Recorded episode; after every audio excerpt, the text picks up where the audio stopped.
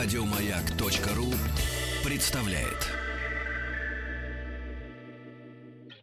Юрий Алексеевич Гагарин. В 9 часов 7 минут по московскому времени я услышал свист и все нарастающий гул. Почувствовал, как гигантский космический корабль задрожал всем своим корпусом и медленно, очень медленно оторвался от стартового 55-летию первого полета человека в космос. Друзья мои, итак, день э, э, сегодня четверг, поэтому э, мы будем говорить, как обычно, э, о космосе. И спасибо большое Роскосмосу за помощь в подготовке наших программ. И по-прежнему благодарим за наше прекрасное путешествие апрельское на Байконур да, время от времени вспоминаем. И э, сегодня, друзья мои, мы будем э, говорить о выходе в открытый космос. И у нас в гостях Олег Валерьевич Котов. Олег Валерьевич, доброе утро. Доброе утро. Доброе утро. Олег Валерьевич, руководитель ныне Центра пилотируемых программ Центрального научно-исследовательского института машиностроения, летчик-космонавт, герой России и человек, который на 8 часов и 7 минут выходил в открытый космос. Это рекорд. Ничего себе. Да. Мировой рекорд. Ну, в общем, нет, рекорд России и Советского Союза. То есть Вот. называется по выходу а, в российских скафандрах советских. Вот. Да, Олег Валерьевич, очень рады вас 8 видеть часов 7 в минут. нашей Это студии. серьезно. Да, спасибо большое. спасибо, что спасибо, что вы да. нашли для нас время, да. И, э, в принципе, в этой теме, Олег Валерьевич, интересно нам все. Вот мы даже буквально перед э, началом программы э, я вспомнил, как э, неделю назад с другим докладчиком мы обсуждали вопросы вот работы э, на других э, планетах. Ну, в случае выхода нас на Луну или там, если дальше люди полетят, да, и коснулись этой темы работы в открытом космосе в скафандрах. И наш уважаемый докладчик нам рассказал, что э, внутри скафандра, поскольку есть э, давление, да, э, достаточно серьезное, то все физические действия, когда ты что-то хочешь рукой сделать, да, и сжать, мы еще о манипуляторах говорили как раз. Вот то, что и в Питере разрабатывалось, и на шаттлах, что стояло. М, Вот, которые могут какие-то механические вещи выполнять за человека. О роботах, которые могут сами э, такие элементарные функции выполнять. А робот без ног. Помню, вот об этом говорили. Робот, сидящий на пауке в виде ящика. Вот, об этом говорили, да, об этих программах наших. И э, упоминался такой факт, что даже вот, несмотря на то, что в космосе есть невесомость, то есть, грубо говоря, масса у человека есть, а веса нет. А, такой парадокс, да, вроде как можно спать и кверх ногами, и как угодно, и летать без проблем, а вот в скафандре, например, даже руками взять что-то, ну, даже за поручень за какой-то, да, или гайку какую-то, или ключ, уже приходится преодолевать себя, потому что м, скафандр наполнен давлением, да, и сопротивляется любым э, изменениям своей геометрии, условно говоря, да, и пальцев, и Абсолютно верно. локтей. И вот э, с Олегом Валерьевичем, когда об этом пару слов, э, парой слов, опять же, обменялись, я спросил, какое усилие в принципе, сопровождает любое движение, он говорит, что вот любое движение это в принципе как будто ты теннисный мячик пытаешься сжимать. Правильно, правильно, да. Ну, Все очень непросто в космосе. А Олег Валерьевич 8 часов с лишним работал э, в, этом, в этих условиях. Олег Валерьевич, тогда э, мы так тоже, я прошу прощения, что за вас так говорю, но э, обмолвились тем, что вы э, там 3-4 килограмма теряет, да, летчик-космонавт э, во время выхода в космос, э, да, и это ведь, наверное, в виде пота, пара, жидкости, абсолютно да, верно. прежде конечно. всего, Ну, прежде да. всего. И, и мы знаем из, опять же, встреч в нашей студии там с медиками, ну, даже не по космосу, а просто вот в прошлом, э, на прошлой неделе у нас был э, главный уролог страны. Э, рекомендовал Кстати, нам... его плакат здесь висит Да-да-да. на третьем Думаю, транспортном что кольце. да. Рассказывал, как бороться со всякими делами, ну, в том числе и мужскими, не проблемными, и настоятельно рекомендовал в сутки пить 2,5-3 литра воды.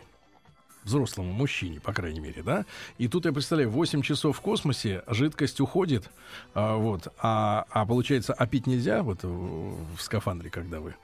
А, ну, пить э, можно, конечно. И есть возможность э, ус- установить некий пакет э, с водой, с трубочкой, который там и устанавливают, кто хочет. Там литр, можно полтора. Но это, опять же, на усмотрение. Действительно, пить надо, пить хочется, потому что работать много часов в космосе достаточно такая изнуряющая работа. То есть вот когда говорят, какое самое главное впечатление, да, вот что такое вот ваше впечатление а, о выходе в космос. Ну, наверное, самое приятное, когда все это заканчивается, вот это вот ощущение, когда все закончилась работа, вошел в шлюзовой отсек, закрыл люк, он закрылся, все герметично, давление поднялось, и скафандр стал мягким, потому что выровнялось давление снаружи и внутри, и все, говоришь, понимаешь, ну вот это все, работа сделана, все, можно теперь как-то спокойно заняться работой уже по обслуживанию скафандра, по открытию люков, там, ну, в общем, уже восстановительные такие. И, там, а вы, я так попить, понимаю, не брали воду, да, с собой в этот... Э, ну, я лично, вот я как бы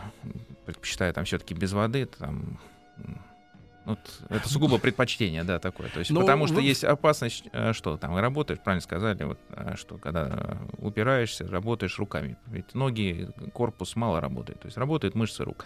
И когда мышцы рук работаешь, все время торсом упираешься в скафандр. Ведь веса нет, то есть невесомость внутри скафандра, в нем перемещаешься. Э, и чтобы упереться, надо как-то так раскорячиться. Да? Внутри uh-huh. так раз так раскорячился, все это все. Вот, и работаешь. Вот, и поэтому э, можно надавить на пакет с водой, если там что-то с клапаном.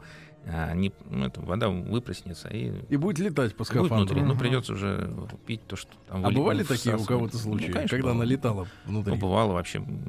Там, случаи бывали и, и Олег Валерьевич, много летал. Олег Валерьевич, ну, э, не хочется, э, значит, возвращаться к теме недо- недельной давности, опять же, с главным урологом, но получается... Я смотрю, ведь... задела тему. Не, не, не, ну а как, а как? Уже тот возраст, когда говорят, что 90, 90% мужчин задеты 99, уже, да. уже поражены э, историей. Да, Олег Валерьевич, но получается 8 часов, ведь, извините, ну, это не, как бы не телефонный, как говорится, разговор, но все же понимают, что в это время никуда отлучиться невозможно, правильно? Ну, в случае выйти. необходимости. Нет, вернее, войти. Естественно. Не, выйти, да, говорит, ну, так это же выход, уже вышли, уже.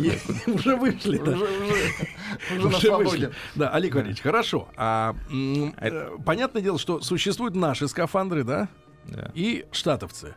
А кто-то еще делает вот из участников э, э, МКС свои, собственно, оригинальные типы скафандров? Нет, нет, делается только на МКС, если мы говорим, э, только российские скафандры и американские скафандры ну, а всякие, два типа. А всякие ребята, которые там имеют свои лаборатории, там японцы нет, те они же, пользуются, китайцы. Они пользуются вот на МКС сейчас, на этом этапе, они пользуются американскими Почему? скафандрами. Ну, потому что их э, модули, лучше. да, их, их модули, они интегрированы в американский сегмент. То есть А-а-а. это а. является, они являются частью американского сегмента, они подходят подготовку и интегрированы в экипаж американский. То есть, по большому счету, международная станция состоит из двух половинок. Да? То есть российский сегмент и международный. А, и то есть мы американский как бы сегмент, да. самостоятельные. Да, и у каждого есть шлюзовой отсек, есть э, скафандры свои и возможность э, выхода в открытый космос своими силами. Но это сделано правильно с точки зрения резервирования. Всегда есть а возможность, если нельзя выйти с одной стороны, всегда можно выйти с другой стороны. Ну, а в чем принципиальное вот отличие между нашими и американскими? Ага, плюсы и минусы. Потому что, потому что когда мы говорили вот э, даже об Союз Аполлон, да, программе, я помню, что а, пришлось ведь решать в 75 году много проблем, в том числе и разницу давлений на кораблях американских и на наших, да.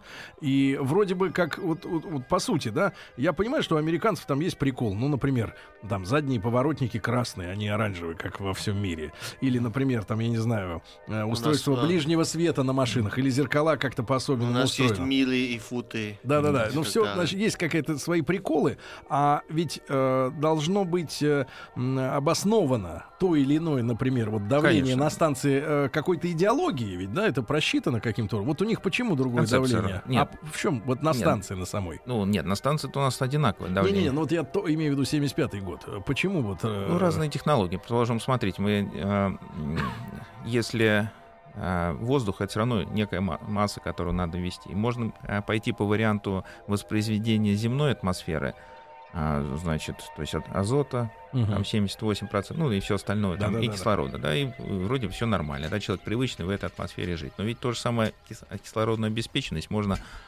достичь тем, что взять давление там 200 мм, сделать просто чисто кислородную среду. То есть э, тогда Чтобы получ- горело лучше. Вот. Ну, тогда возникает Не дай бог, оп- конечно. да, опасность а, пожара. Да? То есть тогда надо все делать пожары безопасные. Ну, Так Друг- американцы пошли по этому пути как раз. ну, не кислородная была атмосфера. То есть Вот. чисто кислород. Да, у нас, у нас воздушная атмосфера. Но вот люди, Ну, как- которые, например, после затхлого какого-нибудь э, офиса, да, или просто из, не знаю, из чулана из какого-то, выезжают за город, и у Ага. них начинается от чистого воздуха опьянение. Они да. сходят с ума. У меня бабушка говорила, Сережа, посмотри, белье кислородом пахнет, когда а, сушила просто на балконе. Ну. Ну, Сережа, Ну, понюхай. Я с тех пор знаю, что кислород В пахнет. центре, в центре, Так. Сан- в центре А, Ленинграда. в цен- в центре Пи- Питера, да, да, там нет, кислород. нет, Олег Валерьевич, но серьезно, они же, получается, вот все под кайфом, если да чистый ну нет, кислород. а нет, все зависит от концентрации. Если э, в миллиметрах ртутного столба кислорода столько же, сколько сейчас вокруг нас, там 150, а, предположим, ну, миллиметров, ну, с небольшим, там 160, то, А у них общем-то, 200. Ну, там На 160, четверть 100, больше. 180, это несущественно. Несущественно, Да, да? но есть минусы, опять же, там для коротких полетов кислород а, достаточно. Если летать там экспедицию полгода в чисто кислородной среде, конечно, это уже м, хуже. Там много факторов, не А только кислород. у них были ЧП из-за вот пожара безопасности, А, ну, э, связанные с кислородом? Вспомните гибель первого экипажа Аполлона-1 на стартовом комплексе во время испытания. Экипаж сгорел. Из-за как раз вот кислородной Да. истории вот этой, да. Да. Понятно, да. Олег Валерьевич, ну хорошо, а вот если к скафандрам, да, опять возвращаться, то в чем э, разница, да, опять же, вот системная? Ну, системная разница, опять же, в историческом подходе. То есть а, изначально наши скафандры проектировались как станционные скафандры для полета и выходов с- со станции, что подразумевает, что он должен быть универсальный, подходить а, всем космонавтам, то есть э, иметь возможность изменения размеров, подгонки для каждого. Должна быть обеспечена легкость, чтобы экипаж самостоятельно мог зайти. а, Члены, ну, космонавты могли Сам зайти, сами надеть. зайти, сами выйти, сами себя обслужить, э, поменять сменные элементы, все. То есть концепция была такая, что скафандр отправляется на станцию, он там лежит, и прилетают экипажи, каждый из них пользует, ремонтирует, дозаправляет, заряжает. все должно быть просто утилизировано. И выход в открытый космос, подготовка к нему, там, шлюзование должно быть максимально сокращено. Отсюда было выбрано вот это там, давление, там, скажем, 0,38, 0,4 атмосферы избыточное внутри, которое позволяет дистурацию. Ну, дистурацию знаем, что такое? Нет. Ну, Так и думал. Вот, значит, Не, как доктор, э, эти таблеточки пили? Нет, попьете. Вот. Дистурация это а, такая процедура по вымыванию азота из крови, из, тканей а, Но это человека, чтобы как раз как аквалангисты, когда всплывают, да, с большой глубины. Ну, да, или там есть вот такая процедура, постепенно вымывание, как бы вот для того, чтобы э, а, уйти в низкое давление, чтобы кровь, как говорится, Не вскипала. ну, не, не вскипала, не пересытилась азотом, да, не Мгм. было кислорода. Вот процедура дистурации называется. То есть есть разные способы, как это все достигается, но а, в российских скафандрах, вот в советских российских скафандрах, ну, оптимизировали а, таким образом. Значит, в результате что получили? Получили что он достаточно жесткий, ну зато универсальный, легко входить. э, перчат- не надо перчатки, долго- перчатки, опять же, а, стандартные размеры, то есть все стандартизировано. То есть, ну, вот там три, три размера перчаток То есть есть. подобрали. подгоняется Человек- человек, да, да, Ага. подобрали, есть. Действительно, на самом деле, абсолютно правильно говорите. там, то есть выбрали, есть ограничения, там, а, раз- антропометрия, вес, там все, сила, рук, все. Готов, ну, от- оттренировали, запустить. Вот, значит, американские скафандры несколько по-другому сделаны, то есть они делались те, которые сейчас и- имею вот эти вот, Вот а, ку- Кутюр. они были сделаны под а, полеты шаттлов. Мгм. То есть э, концепция была другая, что астронавт летит с Земли, на- э, понятно, кто будет уходить в космос, на него на Земле подгоняют скафандр, делают замену, все, сменных элементов, а, под- ну, вообще идеально, делают индивидуальные перчатки под него, которые там по руке подходят, прямо вот от кутюр все сделано. И он, э, давление внутри Лайковые перчатки. Краги. Симпатичные. удобный, главное. Да. Вот. И все это э, позволяет сбросить давление в скафандре, держать там не 0,4, а там 0,27, там, ну, плюс-минус вот так- такие давления. Он становится мягче, более комфортный, соответственно, ломать его надо легче, и можно работать в нем достаточно проще. Вот. И все. Ну, есть минусы в этом, что когда этот скафандр начинают адаптировать э, к полету на станции, станет э, вопрос, что самостоятельно войти очень сложно в этот. э, То есть нужен ну, партнер, Нужен да? партнер, который помогает одеть. Он там из трех основных частей надо войти, а, состыковать Там же очень дверь много. у них очень сзади, да, Нет, это бы, у нас. спине? Это У у, нас дверь. Да, зашел, закрыл и вышел. Вот. Там достаточно сложная процедура, нужна помощь на, по навешиванию оборудования, по входу, по стыковке То есть коммуникации. одному не всегда, надеть. Очень тяжело. Можно, отрабатывали такие варианты, можно, но это как бы сама по себе тяжелая работа, как это все расположить, чтобы все это сделать. А, Проще делать с помогающим. И все это было э, таким образом. Опять А же, вот, ремонтная э, пригодность достаточно сложна. Вот посмотрите, вот недавно а, сломанный, э, ну, вы- вышедший из строя скафандр проще вернуть на землю, там его тут и отремонтировать и запустить заново, потому что ну, действительно, вот так конструктивно сделано. Хотя я знаю, сейчас следующее поколение, которое разрабатывается, они возьмут э, максимально положительно из, вот, Из из наших. наших. скафандров, именно в подходе к концепту. Ну, А так, что касается ну, вот этого пониженного давления, в чем плюс, в чем минус? Ну, плюс в ну, том, что плюс он мягче. Он мягче, а минус то, что процедура десатурации, вот это, вот это слово, вот она... Запомнить. вот, да. Вот. Запомните. Да, она, Запишу. она более длительная. То есть... э, Сколько времени вот им надо, получается? Насколько А, больше... Ну, э, опять же, например, Это а, по одной процедуре им нужно там сначала покрутить велоргометр, по другой Кого? Э, просто вот, чтобы вымыть кисло- а, азот из ткани, им нужно посидеть на- и перед выходом еще покрутить велоргометр там минут 30-40. То есть на сам- тренажере. на тренажере. Это само все уже как бы сперва потрени- То есть ты ну, уже, потруд- уже- уже устал. поработал Уже перед устал. тем, как пошел Да. на работу. да. Я вот, Вот. действительно тоже не понимаю людей, которые перед рабочим днем у нас вот в 7 утра скапливаются перед фитнес-клубом, люди, которые перед рабочим днем э, и- и- и- идут на тренажерах заниматься. Да они на работе ничего не делают. Как они потом пойдут работать, если они уже отдадут всего Да и футболисты наши тоже тренируются перед игрой. Ну что за глупость такая? Все силы оставили на тренировке наверняка. Наш В этом подход, проблема. наш Запретить подход. тренировки. Нет, наш подход правильно. Надел и пошел.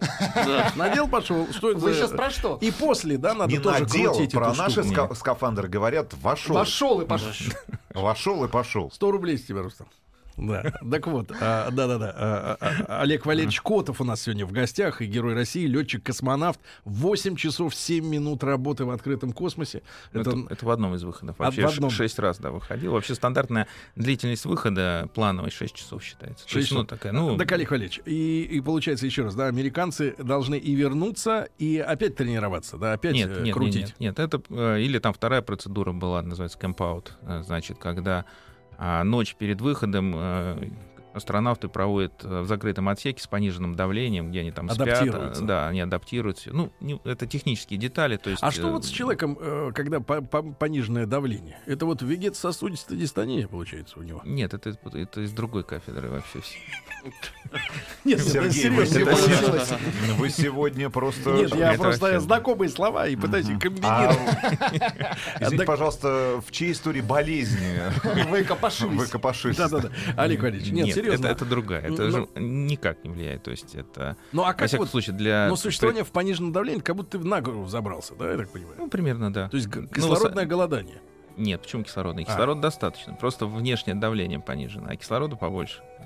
А вот что за ощущение на бытовом уровне от того, что давление Хорошо, понижается? сказать, как в горы забрался с кислородным баллоном. Да. Ну, то есть хорошо. Ну, нормально. Хорошо, но Нормально, тяжело. нормально. Нар- да. Хорошо, но тяжело. Ребятушки, сегодня у нас в гостях Олег Валерьевич Котов, э, летчик-космонавт, герой России. Мы сегодня говорим о работе в открытом космосе. И после новостей продолжим. Юрий Алексеевич Гагарин. Было трудно пошевелить рукой. Что это состояние продлится недолго, пока корабль наберет необходимую скорость и выйдет на орбиту вокруг Земли. К 55-летию первого полета человека в космос. Друзья мои, вот ловлю себя на мысли. а, э, сегодня мы вновь, э, как обычно, по четвергам говорим о космосе в, на- в рамках нашего большого проекта «Поехали» совместно с Роскосмосом.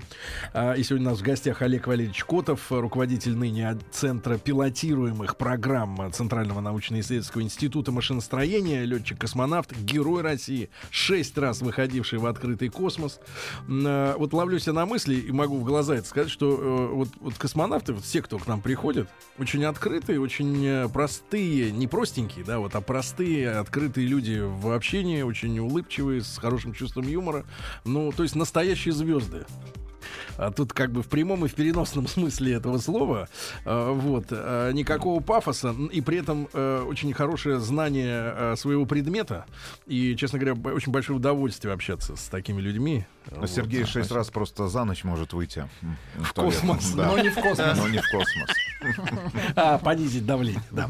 А, а, Олег Валерьевич, тут ведь промелькнула интересная вещь а, а, во время нашего, опять же, разговора, там, во время рекламы, э, что, э, я так понимаю, на станции ниже давление, чем на Земле, да, в целом? Нет, нет, на про станцию там именно атмосферное Про скафандр. давление. Мы говорим, когда в скафандр, вот мы обсуждали, говорит, Да. в чем как ощущение внутри скафандра, вот пониженное давление, с чем связано? Гипоксии? Нет, ничего нет, да. Ну, казалось бы, в чем разница? Вот как почувствовать еще? Я говорю, я вот Сергею сказал, говорит, очень просто, говорит, вот попробуй свистни, не получится. Там раз, а, пс, и, и шипение вместо свиста. Говорит, ага, давление сбросили. Космос, друзья мои, если у вас не получается свистнуть, значит вы космосе. в космосе, да. Второй вариант на Эвересте, то есть та же история. э, а Оказывается, альпинисты не свистят.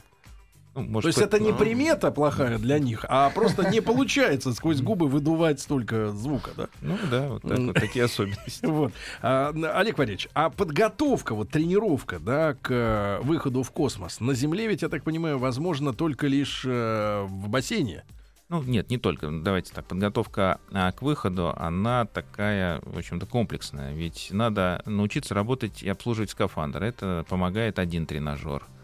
А второе, э, значит, надо учиться шлю- шлюзоваться, то есть взять, э, как выйти, а, как отшлюзоваться, снизить давление из нормальной атмосферы, выйти в открытый космос. Тоже это там другой тренажер, который помогает. Ну и, конечно, больше всего самый известный является гид-лаборатория. Это там, где отрабатывается перемещение снаружи станции. То есть там, где учатся работать а, в скафандре, в воде, в обезвешенном состоянии. Только сразу говорю, там, конечно, невесомости нет, там есть безопорное пространство, просто как бы вот обезвешенный. Тут вот отцепился, ну и вот не тонешь, не всплываешь. Хотя, конечно, внутри скафандра все равно гравитация чувствуется. Ты ощущаешь, где вверх, где низ. Там, ну, понятно, это все-таки вода, она есть вода. Вот. И скаф- э, в гидролаборатории э, как раз отрабатывается вот взаимодействие экипажа. Выходит всегда по двое. А скафандр рассчитан на то, чтобы вот в воде его мочить? Нет, это специальная модификация скафандра. Она сделана именно для гидролаборатории. Упрощенная, там нет э, тех систем, которые есть э, в реальном скафандре. Потому что реальный скафандр это, по сути, маленький космический корабль, который обеспечивает все функции, которые надо. И система жизнеобеспечения, термоохлаждения, радиосвязь. В общем, все, все, что надо. Электричество, свет, там, в общем. А для воды он, конечно, упрощен. А чему вы удивились? Вот э, сначала вы тренировались на Земле, да, в разных Мгм. тренажерах, и в водном, и безводном. А чему удивились э, по ощущениям, когда вот первый раз действительно вышли в открытый космос? Ну, вообще, это связано не с ощущением, а восприятием, потому что очень легко заблудиться снаружи станции. Нет к- нет координат. вообще, ну, вообще, настолько она круглая. То есть бочка. Одно дело, когда ты внутри цилиндра находишься внутри, ты прям привыкаешь вверх, вниз, там панели подкрашены. Выходишь снаружи, можно обижать два раза и не почувствовать, что ты обижал, ты не в ту сторону пошел. Сколько раз было, что То есть там- нет ориентации, да? Она очень сложная. И опять же, как э, э, если можно было бы встать, тогда оглянуться по сторонам. А, встал так, оглянулся, посмотрел. А, Привяза- куда? Посмотрел. Привязаться А ведь- к точке Нет, какой-нибудь. да, а так вот как же ползешь? То есть что такое? По- По-пластунски, по поверхности станции, руками перебираешь один поручень, второй, там, карабины перецепляешь, тащишь за собой какую-нибудь укладку, какой-нибудь инструмент еще на себе, все это вот. И главное вовремя свернуть куда надо. Там, конечно, надписи есть, там, на самом деле, стрелки такие, там, Туда. Сюда, туда. это туда пойдешь, это получишь, там, это, туда. То есть вот реально пр- просто запутаться, да? конечно, да. А то, что ты видишь, вот ты выходишь э, из э, шлюза, да? И когда станция у тебя были такие моменты, когда она за спиной, да, и вот, ну, грубо говоря, в, Это что, в- чернота? грубо говоря, в твоем вообще, э, в скафандре вот перед тобой все, кроме станции, да? А, это вот- специально, это прекрасно. Вот очень. это что за чувство? Да вообще наслаждение. Нам, опять, э, когда мы говорим, что выход в космос, не то, что там такая пахта, работа постоянно, вот, там есть пауза, обычно ночью, да, то есть э, ну, фона- Условно, фонари ночью. есть, ну да, там 16 раз за сутки день-ночь, э, там ночь по 20 минут, э, ну, чтобы все-таки с фонарями работать э, как-то, ну, можно, конечно, ну, перемещаться. Ну, тупо. Ну, можно, да. Ну, на всяком случае, а, берется и м, соединяется, ну, как бы вот э, дается центр управления полета, обычно говорят, давайте там отдохните, там, ну, немножко там расслабьтесь. Ну, вот я, например, что делал? Там при- прицепляешься карабинами к станции, отталкиваешься от нее, поворачиваешься спиной, и вот висишь, вот все, станцию не видно, ночь, там звезды, города И станцию пролетают. не видно прямо. Конечно, она в но- темноте. но, она в темноте, ее не видно, и плюс так поворачиваешь. Конечно, зрелище очень хорошее. Так вот, Вы спокойно. смотрели же наверняка этот фильм-то с, как он называется, с, Марс. С Клуни. э, Гравитация. Гравитация, Вот. да. Ну, Эти спрашивают. съемки, эти съемки каким-то образом, э, вот этот монтаж, эта манера Мгм. отражает вот эти реальные Реальность, истории. да. А, Я не имею в виду катастрофу, а вот просто вот все вот это ну, вот... с, э, с большой натяжкой на законы физики. Ну да. Ну, А, вот, а звезды там действительно ярче горят, чем э, Их больше. с Земли. Конечно. Ярче Ну, ра- и раза, больше. в- раза в три их больше видно, потому что атмосфера здесь скрывает мелкие звезды, а Мгм. там появляются. Четкость. Вот, да, четко А Земля перед вами, она какого размера? Вот я имею в виду. вот огромная. по виду. Да, не огромная? большая. Ну, мы, ну, мы на какой высоте летаем, знаете? 300-400. Правильно, что это такое? Вот, вот как сравнить? Вот возьмите яблоко, возьмите толщину шкурки яблока. Вот мы летаем на такой высоте. То есть мы фактически стелимся вот Вдоль. Мгм. вдоль по поверхности. Поэтому, конечно, она занимает все поле зрения. Вот если посмотреть на Землю, она э, Везде. Везде она поэтому. Владик э, хочет э, спросить, Так. как космос слышен? Если Что- что слышит что космонавт? сопровождает, какие звуки вообще жизнь на Там станции и пребывание в скафандре?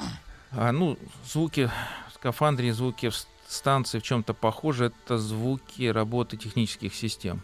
Потому что, ну, если вдруг услышал тишину, значит, что-то такое не очень хорошее случилось. Серьезно было. Там, не, там было, когда авария случается, и вдруг а, наступает некая относительная тишина, это очень тревожит, это сразу так напрягает, потому что так не должно быть. Вот эти звуки вентиляторов, работы систем, клапаны, которые срабатывают, естественно, там радиосвязь, переговоры. Ну, и вообще. Общий уровень шума, Ну, вот стандартный, Около сколько? 70, вот на российском сегменте где-то порядка 70 децибел достаточно громко. Это, А у это является проблемой. Ну, пониженно, 60 где-то. По-моему, 60 это даже вредно для слуха.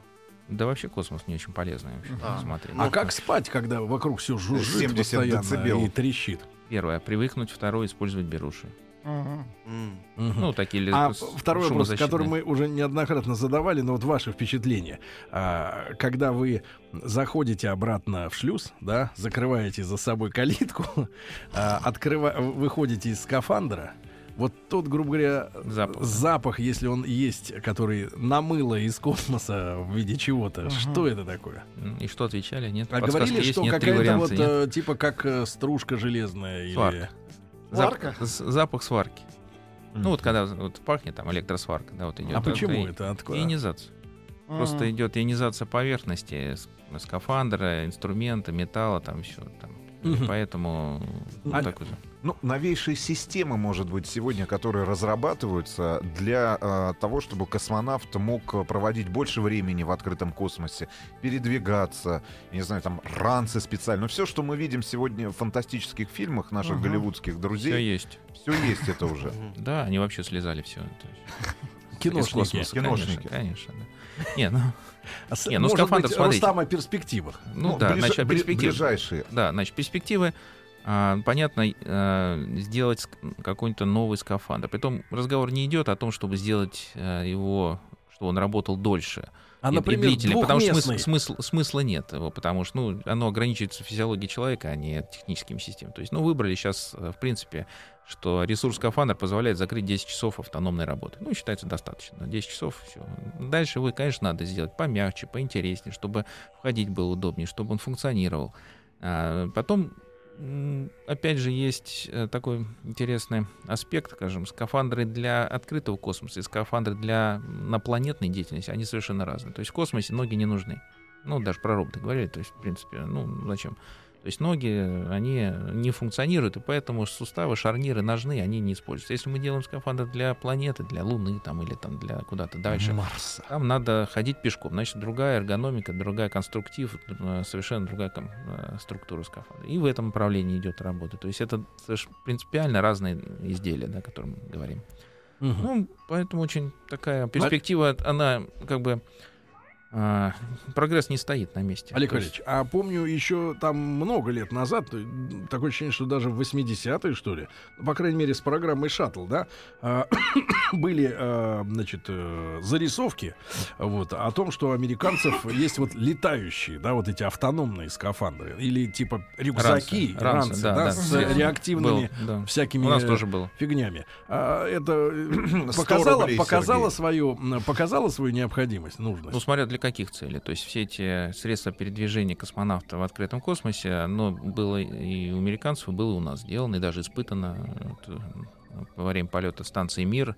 А делалось это, конечно, под э, системы э, шаттла у американцев, «Буран» у нас, и цель их была для чего? Инспекция, подлететь там, к спутнику, отремонтировать его, ну, какой-то перемещаться с точки А в точку Б. Какая вот какой запас э, топлива там Да, ну, топливо там Ну, по-другому, там, по времени? Ну, да и не по времени, там некая скорость характеристическая, которая существует. А, ну то есть там движок есть- не нужен же для постоянной работы. Конечно, да? он и Толкнулся, столкнулся, поли- там, полетел. по- да, полетел, и затормозил, и пока. стабилизация. В да. следующем году И встретимся. ушел. Да, в поэтому. Марса. сейчас э, таких систем на международной станции нет, потому что ну задач э, куда-то отлететь от станции нет. А Ну, как в этом рюкзаке решался вопрос вот э, геолокации или я не знаю, ну как вот была, например, кнопка, как есть сейчас в некоторых навигаторах, домой, где бы ты ни находился, Или нажал квадрокоптера. И Да, на землю, да? Домой, да. А, ну вот не, нет. нет, и вернуться, потому Нет, что нет, вот вы там- говорите, что в космосе, да, Ну, э, на- так далеко не отлетали. То есть в любом случае, как бы в поле зрения, естественно, была система управления движением, которая, ну, не навигация, а движением, которая, ну, управляется вручную, как на автомобилях в классике. Да, посмотрел, повернул куда надо, туда и полетел. А и всё. есть был шанс вот у этого ранца закрутиться, грубо говоря, на месте? Ну, не, ну, Э, шансы- э, хаотически. шансы что-то наделать всегда есть. Потому что Всегда когда, можно. когда в том же фильме «Гравитация» закрутился, по-моему, девка это закрутилась, или сам Клуни, нет, девица это, да, главная героиня, она закрутилась, но что самое интересное, по-моему, там ведь в конце концов она перестала вращаться, да, понимаешь, в, космосе, в безвоздушном пространстве она не могла перестать сама по себе вращаться, потому что ничто не мешает ей это делать мы, э, тысячу лет. Я даже больше скажу про этот фильм. А, так получилось, что а, мы этот фильм посмотрели в первый раз на станции буквально Прям за, там. прямо за два дня до выхода в космос. Ну, в общем, Притом а, психологическая группа, она говорит, слушай, ну не знаю, там вы все-таки выходить в космос, там такая фильм, фильм катастроф, может надо, не надо, вообще вы там вдруг переживать будете, там что-то выйдете, будете Да. так напрягаться. В общем, смеялись долго, когда смотрели этот А, фильм. э, мы как-то на станции МКС качнули торренты. А, а, Олег Валерьевич Котов, летчик-космонавт, герой России, сегодня в нашей студии мы о, о выходе в космос говорим. Юрий Алексеевич Гагарин. Земля сообщила, прошло 70 секунд после старта. Я ответил, понял вас, все хорошо. А сам подумал, неужели еще только 70 секунд прошло? К 55-летию первого полета человека в космос. Друзья мои, сегодня у нас э, в студии в прямом эфире Олег Валерьевич э, Котов, э, руководитель Центра пилотируемых программ Центрального научно-исследовательского института машиностроения, летчик-космонавт, герой России.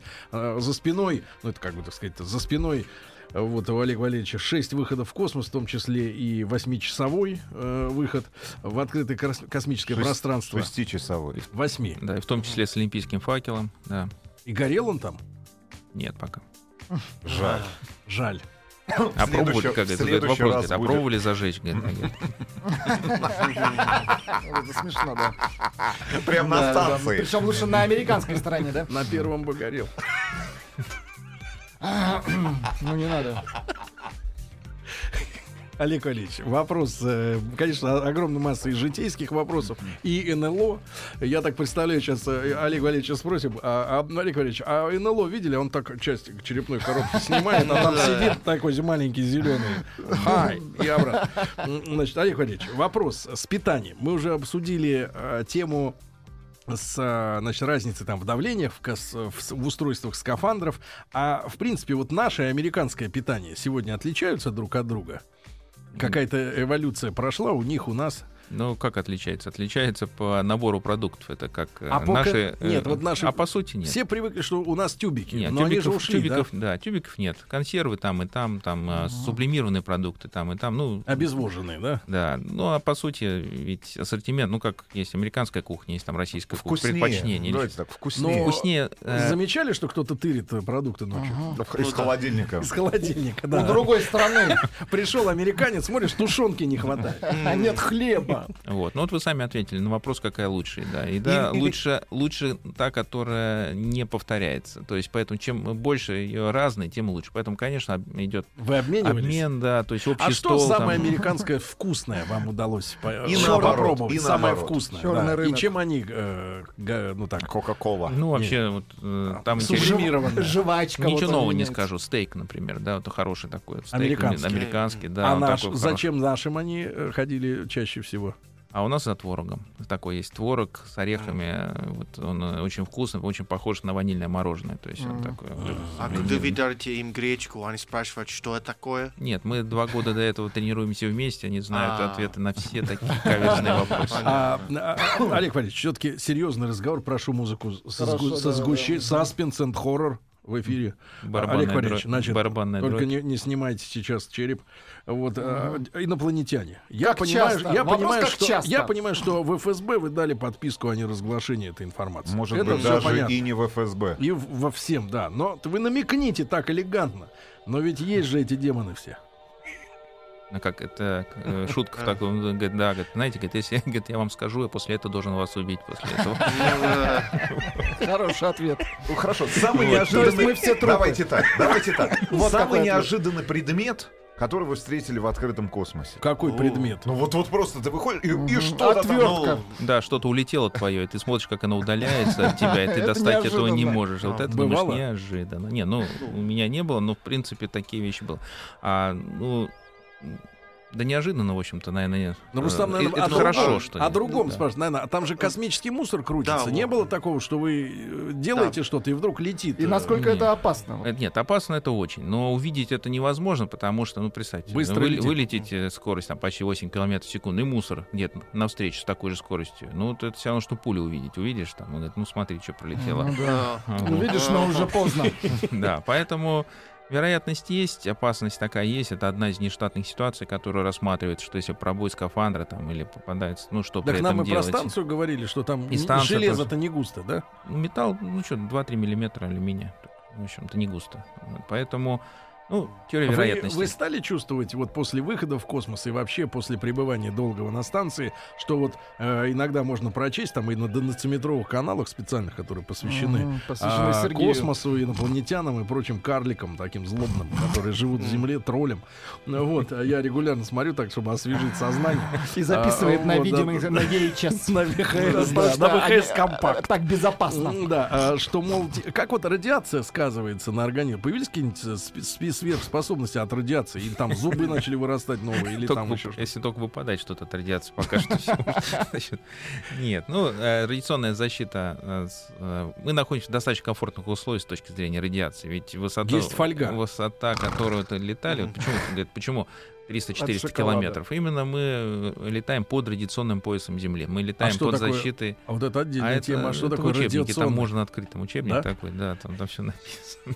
Для грамотных. Для грамотных. Да, ну, в общем, э, от космического излучения, от галактического излучения нас защищает э, магнитное поле, которое формирует, ну, грубо говоря, да, есть радиационное поле, то есть это магнитосфера, которая нас защищает, не пропускает тут жесткое излучение. Так вот поэтому, зачем мы летаем, нужен компас? поэтому мы летаем с- э, под ней, вот это, и, соответственно, под защитой. Ну, естественно, фон, конечно, побольше, Чем на радиационный, чем на Земле. И это есть ограничения. Вот на повторные полеты, например, э, человека не пошлют, а, очень часто не будут пускать в космос, в том числе по суммарной радиационной дозе, которую он получает. Поэтому, ну, мы все носим индивидуальные дозиметры, там станция мониторит, Земля смотрит, что если вдруг а, есть вспышка опасная а, радиационная на Солнце, нас могут загнать в специальную такую область станции, где она защищена. относительно. Ну, как защищена, сильнее. там еще а, м, стоят контейнеры с водой, ну, фактически, вот где хранится вода на станции, она это Не есть, это- это- ну, она, вода это и есть Ребята, защита. так вот почему надо пить воду. Ага. Она Внутрь. защищает от радиации, правильно? Лу- от внутренней. Лучше, чем фольга. Да-да-да. А, а, Олег Валерьевич, мы же совершенно не поговорили о пилотируемой космонавтике. А это мы сейчас говорили о чем? А. А мы сейчас об автономных выходах. А, Мы ну, сейчас это о бы. говорили, да. Ну А, да, на самом деле это часть, конечно, пилотируемой космонавтики. Олег. Валерьевич, но поскольку вы мужчина элегантный и крайне позитивный, я предлагаю нам еще раз встретиться, да, пригласить Да. и обязательно поговорить, поскольку вы все-таки руководитель центра пилотируемых программ, да, который, я так уверен, занимается, ну понятно, понятно, в ответ на многие вопросы вы, вы все равно хотите достать Браунинг, чтобы мы э, ничего не рассказали нашим слушателям, но тем не менее мы вас приглашаем еще раз тогда в гости. удовольствием, Давайте, конечно. когда будет удобно, поговор- продолжим. Да, я- А, да я сейчас не уйду, ладно. Олег Валерьевич Котов, э, друзья мои, руководитель Центра пилотируемых программ Центрального научно-исследовательского института машиностроения, летчик-космонавт, герой России был у нас сегодня в гостях. Да, все, спасибо всем, всего доброго. Еще больше подкастов на радиомаяк.ру.